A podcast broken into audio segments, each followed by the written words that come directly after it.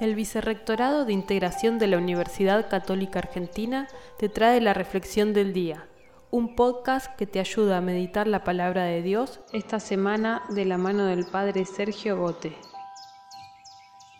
En el Evangelio según San Marcos, capítulo 9, versículos 41 al 50, Jesús exige radicalidad. Es decir, hay plantas tóxicas que se deben cortar de raíz. Dice, si tu mano es ocasión de pecado, córtala. Si tu ojo es ocasión de pecado, sácalo inmediatamente. Jesús es exigente en esto, pero para nuestro bien, como un buen médico.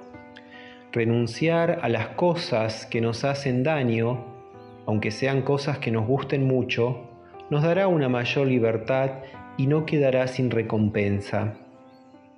Todos hemos de pasar la prueba de fuego, la del fuego de la caridad y del amor, que nos purifica de nuestros pecados para poder ser la sal que da el buen sabor a la vida. Preguntémonos entonces, ¿qué hay en mí que no tiene que ver con el Evangelio?